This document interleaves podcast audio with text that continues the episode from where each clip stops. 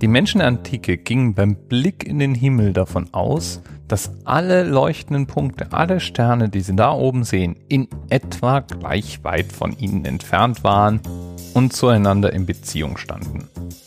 Und beim Blick in den Nachthimmel sahen sie dann auch Figuren in diesen Konstellationen. Je nachdem, wo man auf der Erde ist, sieht man andere Konstellationen. Je nachdem, wann man in den Himmel schaut, befinden sie sich an anderen Orten. Und eines der imposantesten Sternbilder, das man dort am Himmel finden kann, ist der Skorpion. Mindestens mal 15 Punkte bildendes Sternbild Skorpion oder Scorpius.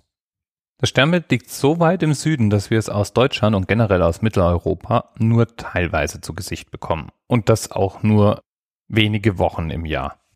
Das Sternbild Skorpion ist unter anderem auch deswegen sehr ergiebig, weil es schon mit einem Fernglas in erstaunlich viele einzelne Bestandteile zerfällt.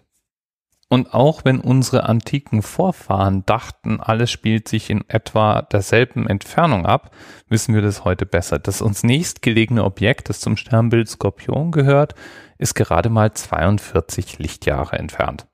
Und das heißt gerade mal für uns natürlich nach wie vor unerreichbar weit.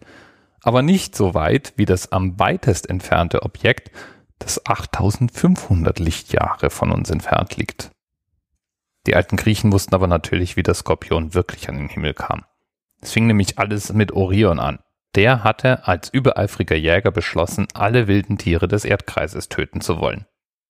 Das galt es nun zu verhindern. Je nachdem, wer die Geschichte erzählt und von wo sie überliefert wurde, hat dann die Göttin Gaia, also die Erde selbst, Artemis oder auch Hera beschlossen, Orion aus dem Weg zu räumen und brachte dafür einen Skorpion hervor, der Orion durch einen Stich in die Ferse tötete. Die Ferse mal wieder. Der Skorpion brachte Orion dabei eigentlich um. Der Gott der Heilkunst Asklepios, uns auch als Äskulap bekannt, wollte Orion retten und versetzte deswegen Orion und den Skorpion an das Himmelsgewölbe, wo sie sich bis in alle Ewigkeit jagen. Auch Äskulap ist übrigens am Himmel verewigt als Schlangenträger. So schnell kann's gehen mit den griechischen Göttern. In jedem Fall kann ich dir empfehlen, wenn du weit genug im Süden bist, mal ein Fernglas zu nehmen und Skorpion genau anzuschauen. Wenn du da genau hinschaust, entdeckst du schon durch das Fernglas einen Punkt, der eigentlich kein einzelner, sondern ein Doppelstern ist. Und dann hast du den Themenanker für die heutige Sendung erspäht. Den Stern Jabba nämlich, der in 437 Lichtjahren Entfernung liegt und eine Doppelsonne ist. Und das Besondere an Jabba ist, dass er gelegentlich von Planeten in unserem Sonnensystem oder vom Mond bedeckt wird.